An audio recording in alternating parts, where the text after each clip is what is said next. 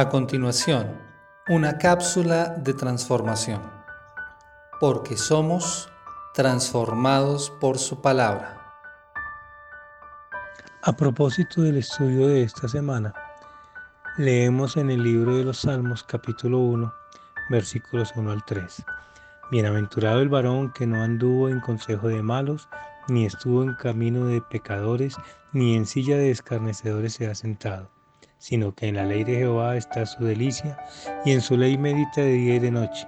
Será como árbol plantado junto a corriente de aguas, que da su fruto en su tiempo, y su hoja no cae, y todo lo que hace prosperará.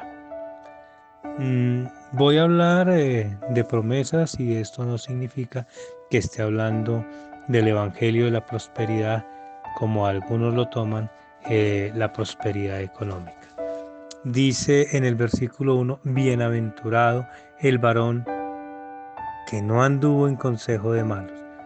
Es decir, cuando nosotros eh, seguimos un consejo, cuando nosotros pedimos un consejo, lo pedimos a la persona correcta, seguimos el consejo de la persona correcta, no de las personas que definitivamente están con la tendencia a la maldad, sino por el contrario, personas que están buscando hacer el bien, personas que están buscando eh, ser mejores cada día. Ese es el consejo que debemos seguir para ser bienaventurados. ¿Qué otra cosa necesitamos? Ni estuvo en camino de pecadores. Esto no significa que no pequemos, simplemente que no andamos por el camino del pecado, simplemente que no estamos continuamente en el pecado. Claro, en muchas ocasiones caemos y en esas ocasiones que caemos pecamos, pero no estamos de, lleno en el pecado, no estamos de lleno en el camino del pecado. Diferente, repito, que en algunos momentos por eh, azares de la vida pequemos, es algo totalmente diferente. Ni en silla de escarnecedores se ha sentado. Ya sabemos que el escarnecedor es el que eh, humilla, el que tortura, el que, mm, dicho en otras palabras, el que se aprovecha de los demás. No, nosotros no podemos estar en esa silla. Si hacemos eso, si no estamos en el consejo de los, en el consejo de los malos, si no andamos en camino de pecadores y si no estamos en silla de escarnecedores, somos bienaventurados. ¿Qué dice a cambio? Sino que en la ley de Jehová está su delicia y en su ley medita día y noche. Recordemos que esta semana hablábamos de eso.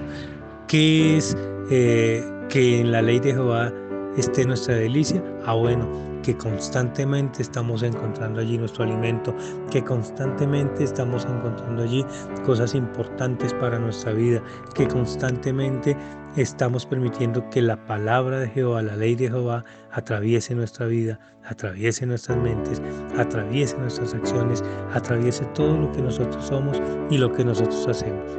¿Qué otra cosa? Ah, bueno, en la ley medita de día y de noche. Y ya vimos que para meditar necesitamos escuchar, leer, eh, estudiar, repasar. Eso es meditar. Y que sea de día y de noche. Esto no significa que eh, seamos como esas personas rezanderas que constantemente estamos eh, meditando la palabra.